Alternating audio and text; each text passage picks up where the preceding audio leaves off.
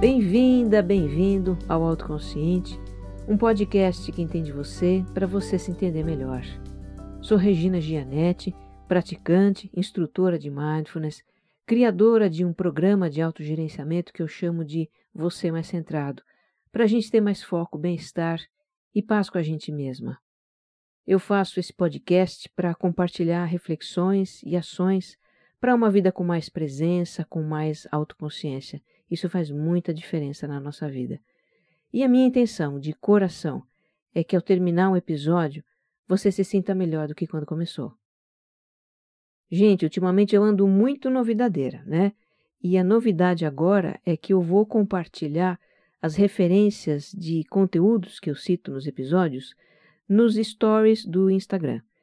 Quem já me segue por lá sabe que eu divulgo o lançamento de novos episódios assim que eles estreiam, né? E quem ainda não me segue? É só me procurar como regina.gianete ou como Você Mais Centrado.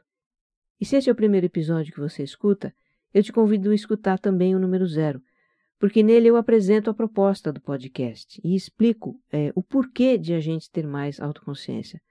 O autoconsciente é serial. Os episódios têm uma sequência em que os assuntos vão se aprofundando, então é legal escutar desde o começo. E se você gostar do que vai ouvir aqui, compartilha com seus amigos, nas redes sociais, nos grupos de WhatsApp. O que faz bem para você pode fazer para muito mais gente. Episódio 39 Abraçando a vida como ela é.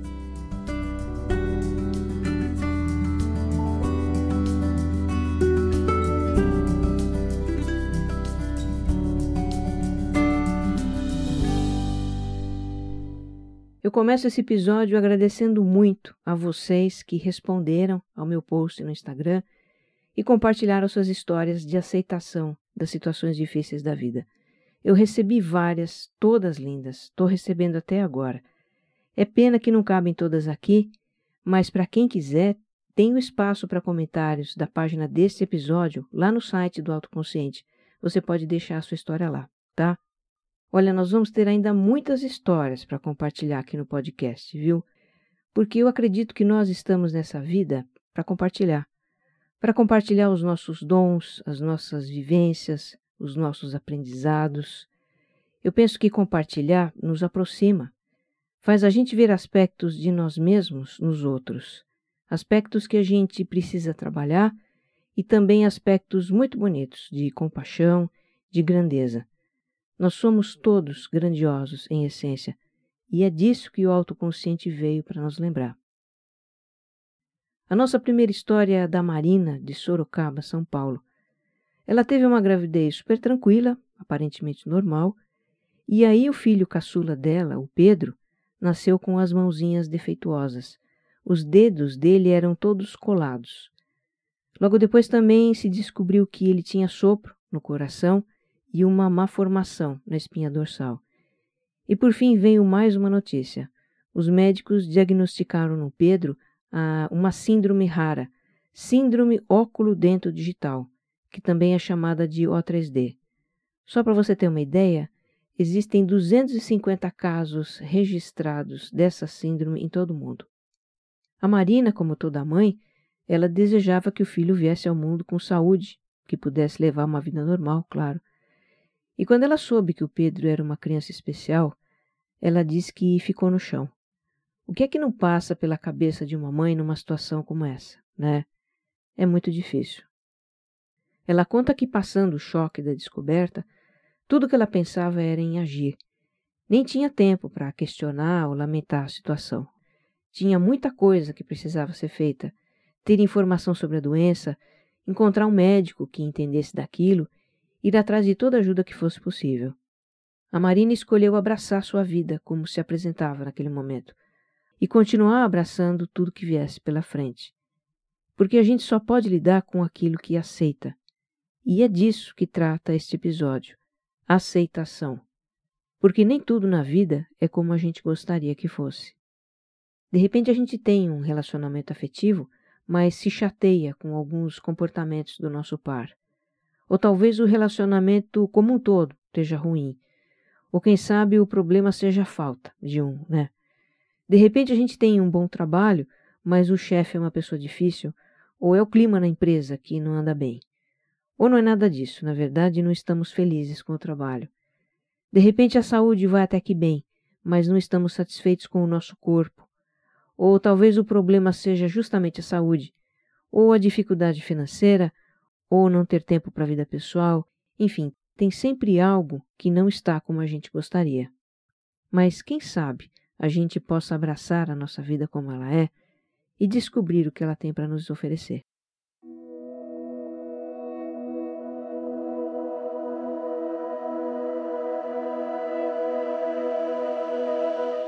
Todos nós buscamos estar satisfeitos com a vida, nas diversas áreas dela: saúde, amor, sexo, família, amizades, trabalho, dinheiro e outras tantas que a gente poderia citar aqui.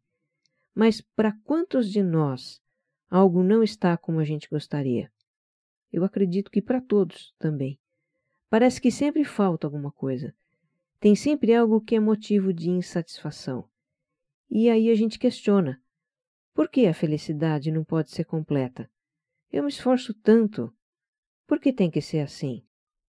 A insatisfação com aspectos da vida é quase que a regra na experiência humana. E infelizmente nos últimos tempos surgiram ainda mais motivos para nos sentir insatisfeitos. Eu falei disso em episódios passados. Vale lembrar de dois desses motivos aqui, porque eles influenciam muito a nossa percepção da própria vida. Um dos motivos para a nossa insatisfação é a ideia de ter que estar feliz o tempo todo. O nosso mundo é uma ditadura da felicidade, em que ter problemas, em que ter dificuldades e dor emocional é quase como se fosse algo anormal. E por quê? Porque a humanidade evoluída tem muito conhecimento, tem ciência avançada, tem tecnologia, tem confortos que tornam a nossa vida mais fácil. E isso cria uma falsa ideia de que tudo é possível. Uma falsa ideia de que só não é feliz quem não quer, até porque também existem terapias e todo tipo de autoajuda para a gente ser feliz. Ser feliz virou a norma, e sentir-se insatisfeito ou infeliz fora da norma. E aí, quando temos alguma área de insatisfação na vida, sofremos duplamente. Sofremos com a insatisfação em si e sofremos também por achar que não deveríamos estar insatisfeitos. Um outro motivo para a insatisfação é a comparação social que também está muito em alta nesses nossos tempos.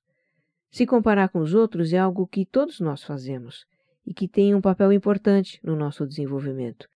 É por meio das comparações que a gente avalia as nossas atitudes, habilidades, os nossos resultados. A gente cria um ideal para nós e isso nos dá a motivação para nos aprimorar. Até aí tudo bem. O problema é que nos últimos tempos, o surgimento das mídias sociais principalmente ampliou muito as situações e o campo de comparações. A gente vive numa vitrine global de rostos bonitos, corpos sarados, casais apaixonados, férias perfeitas, pessoas bem-sucedidas, famílias de comercial de margarina. E nessa vitrine, a gente sempre encontra alguém que aparenta estar mais feliz do que nós. Aí a gente se compara com o que vê, e dependendo do que acontece no momento, bate a insatisfação com algum aspecto da vida. As coisas não estão lá muito fáceis para nós, não é? Tem muita coisa acontecendo no mundo, muitos problemas, mudanças, etc e tal. Mas, de verdade, a vida nunca foi fácil, em tempo algum. Pergunte para os seus pais quais eram os perrengues e insatisfações da vida no tempo deles. Na verdade, o problema não é a vida. Ela nunca foi perfeita. Nunca foi exatamente como a gente gostaria. O problema somos nós, que temos a expectativa de uma vida perfeita. Estou exagerando que a gente espera isso? Da boca para fora a gente até diz: imagina, a vida não é perfeita, isso não existe. Mas no fundo, no fundo, nós temos sim expectativas e preferências de como as coisas deveriam ser e acontecer na nossa vida. Se não tivesse, a gente não acharia que certas coisas estão erradas ou vão mal. Não haveria insatisfações. A pergunta que não quer calar é por que temos expectativas e preferências de como as coisas deveriam ser. Isso vem da nossa motivação instintiva de evitar o que traz sofrimento e ir em busca do que traz benefício. Volta e meia eu falo disso aqui no autoconsciente, não é? É porque é um ponto-chave para entender como a gente funciona. Segundo essa nossa motivação instintiva, o que traz sofrimento é ruim, eu não quero, eu não gosto, não deve acontecer.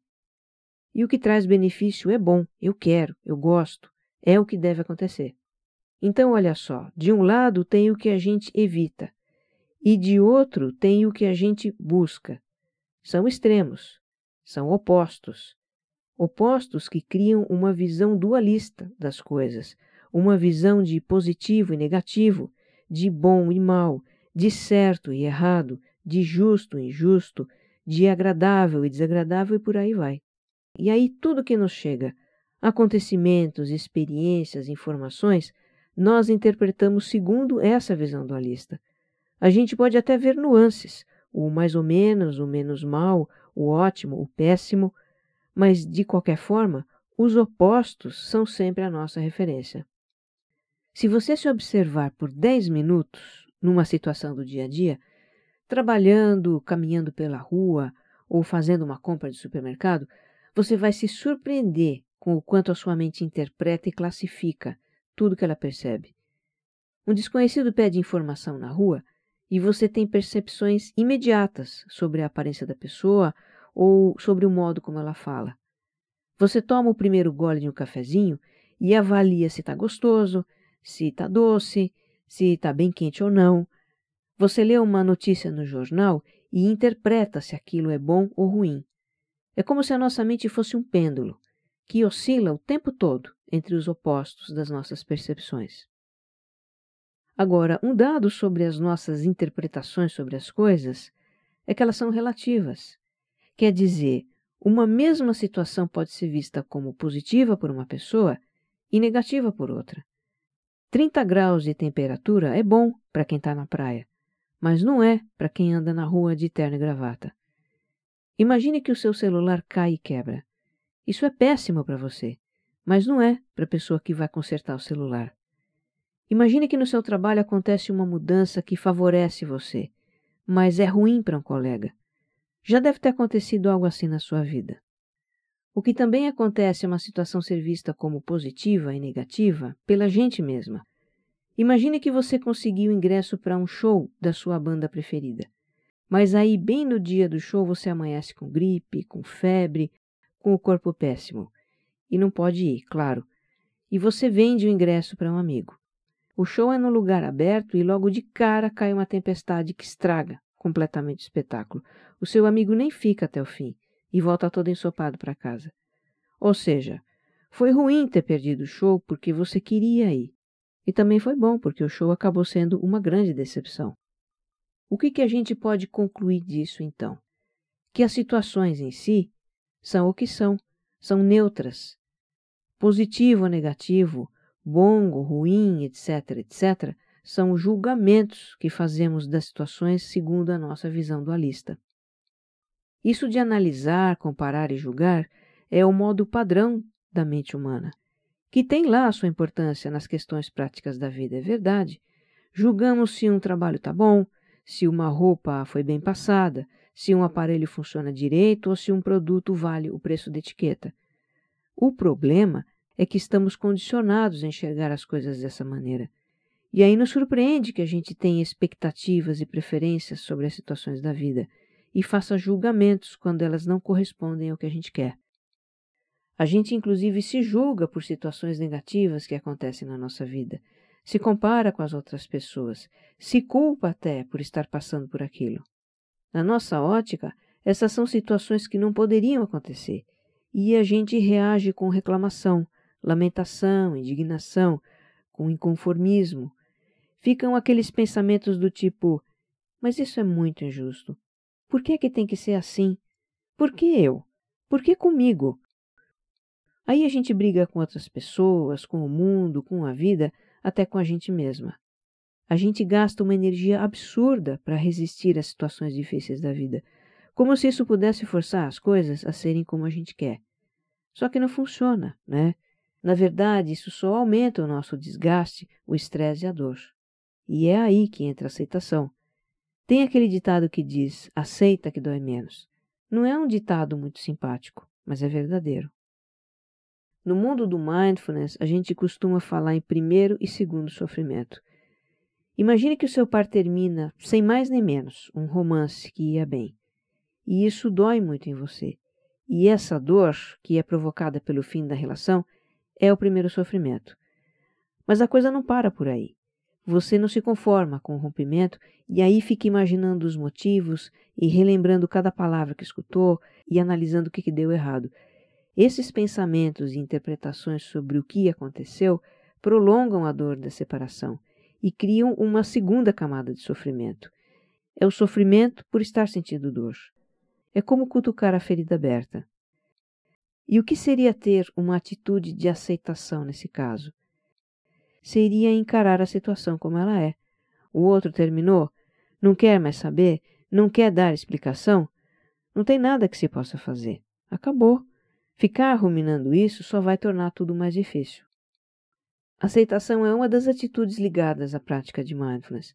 E quem fala disso muito bem é o John Kabat-Zinn, que é um professor de medicina americano que introduziu a meditação no tratamento do estresse. No livro Atenção Plena para Iniciantes, ele explica que a aceitação não é simplesmente engolir tudo o que acontece, nem é uma resignação passiva. A atitude da aceitação é observar como as coisas são, é buscar uma clareza de visão para que a gente possa ter uma ação consciente. Eu vou abrir aspas aqui para o professor. Se as coisas estão indo para o inferno em uma bolsa de mão, ter consciência disso pode lhe dar um lugar para ficar de pé, uma orientação para agir no momento seguinte. Mas se você não vir nem aceitar as coisas como elas realmente são, não vai saber como agir. Mesmo que se sinta oprimido pelo medo, ter consciência do medo permite lidar com ele, para que ele não trabalhe contra você. Fecha aspas. Então, aceitar é simplesmente reconhecer a situação que está presente na nossa vida. É contemplá-la como ela é, despida dos nossos julgamentos. E, em lugar de reagir automaticamente ou resistir à situação, focar a nossa energia para lidar com ela da melhor maneira possível.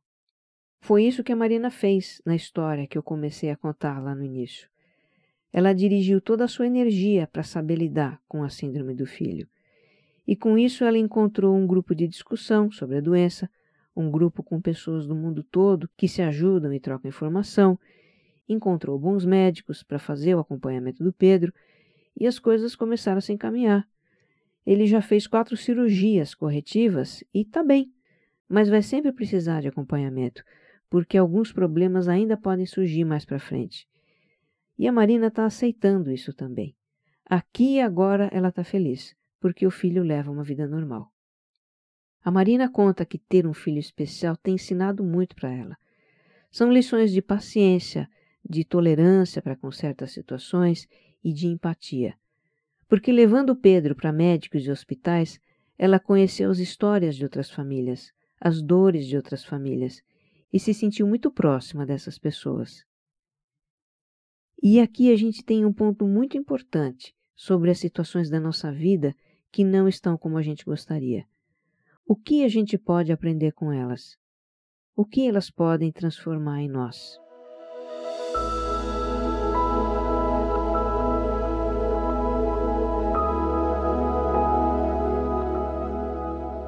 Nos Estados Unidos vivia um escritor que falava de espiritualidade chamado John Roger, que deixou um trabalho muito bonito.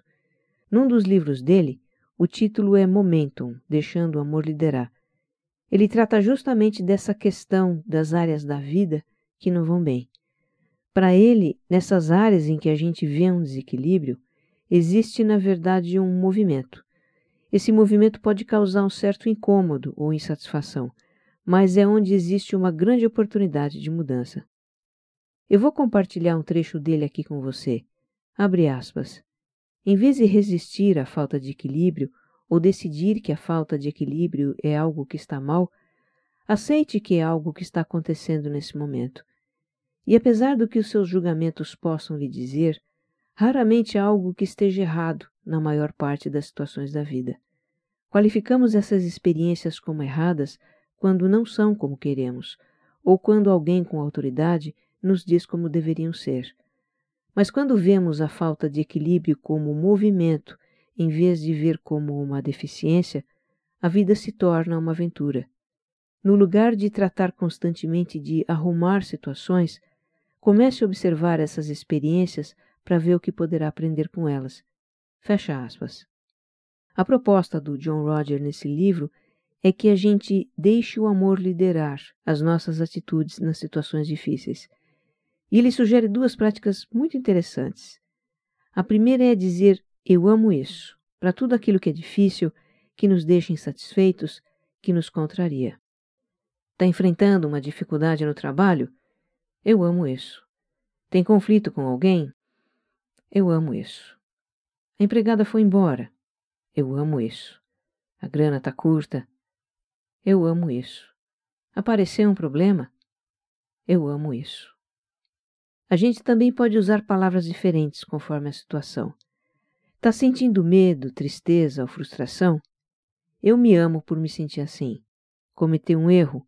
Eu me amo nessa situação. O comportamento de alguém irrita você? Eu amo Fulano por agir assim. Olha, eu sei o quanto é desafiador a gente dizer que ama as nossas situações difíceis. E não se preocupe se no começo o que você diz não tem nada a ver com o que você sente. Tipo, você diz, eu amo isso, para uma situação que deixa você furioso. Nós somos humanos, temos emoções, e assim é. O que importa é a intenção com que a gente afirma eu amo isso. Essa é uma afirmação de aceitação. É você afirmando para si mesmo que aceita aquilo como é. Quanto mais a gente pratica isso, mais natural vai ficando. Dizer eu amo isso me ajudou muito a incorporar a atitude da aceitação. No começo destoava, né? Parecia até meio irônico. Mas eu continuei praticando e o sentido dessa afirmação foi mudando para mim, até soar como uma intenção verdadeira, uma abertura para abraçar a situação, confiando que aquilo iria trazer algo de bom para mim. E aí ficou sincero dizer: Eu amo isso. A segunda prática sugerida pelo John Roger é para aqueles momentos em que a gente precisa tomar uma ação para lidar com a situação difícil. E é uma prática que super combina com a meditação. Ele diz para a gente procurar um lugar calmo, se aquietar e se perguntar: o que o amor faria agora? E aí se abrir para as respostas que vierem no nosso interior. Pode ser na forma de imagens, de pensamentos e até de sensações. Ele também diz que é importante verificar cada resposta que chega, para filtrar as interferências do nosso ego. Se um pensamento que vier for de algo que pode nos ferir ou ferir alguém, deixe esse pensamento de lado e se o que vier levar ao bem-estar, à harmonia, à felicidade ou à realização, então o amor está presente e você pode seguir por aí. Olha, deixar o amor liderar é algo que para mim faz muito sentido. A sensação que me dá quando eu deixo o amor liderar é de paz, é de confiança de que tudo está como deveria estar. Eu vejo amor liderando também nas histórias de aceitação que eu recebi. Amor na história da Marina e do seu filhinho Pedro. Amor na história do Mihael, que aprendeu a aceitar as suas crises de pânico. Amor nas histórias da Rúbia, do Ezequias, da Suelen, da Viviane e tantos outros que me escreveram. E eu vou encerrar esse episódio com mais uma dessas histórias. Essa aqui é da Stoney, de Lages, Santa Catarina. Ela é bancária e aceitou o desafio de ser gerente em uma agência em outra cidade. Tinha que viajar todo dia. Era uma rotina puxada. Sair de casa às oito, chegar às vinte, cuidar do filho de um ano e ainda trabalhar mais um pouco depois que ele dormia. Aí um dia ela sofreu um acidente de carro muito grave no caminho para o trabalho. Ela bateu num caminhão. O carro se acabou e, por milagre, a Stone só teve algumas fraturas. Ela precisou fazer cirurgia, aquela coisa toda, e voltou para casa de cadeira de rodas. Não podia fazer nada. Mas nesse período de recuperação, ela refletiu muito sobre a vida que estava levando. Ela tinha aceito o cargo de gerente pelo salário, para dar o melhor para sua família, mas estava se sacrificando muito por isso. Quando ela tentou voltar ao trabalho, apareceu um estresse pós-traumático. Fazer aquela viagem de novo, passar por aquela estrada de novo, isso reavivou o choque do acidente e não dava mais para trabalhar naquela agência. Então o banco fez uma proposta para ela: voltar para a agência na cidade dela, mas aí seria num cargo inferior, que era o que tinha disponível lá, para ganhar metade do salário. Ela ouviu muitas pessoas dizerem: Você não pode aceitar isso, né? Voltar para trás depois de tudo que conseguiu. Mas ela aceitou sim. Aceitou abrir mão do cargo e do salário para estar mais presente para o filho, ter mais tempo para a família, mais tempo para o que é mais importante para a vida dela. A Stoney também deixou o amor liderar. E, aliás, hoje ela é gerente na agência da cidade dela. Olha, sinceramente, depois dessas histórias, eu não tenho muito mais para dizer. Apenas lembrar que nem tudo na vida pode estar como a gente deseja. Mas quem sabe fique melhor se a gente abraçar a vida como ela é. Que você esteja em paz. Um abraço.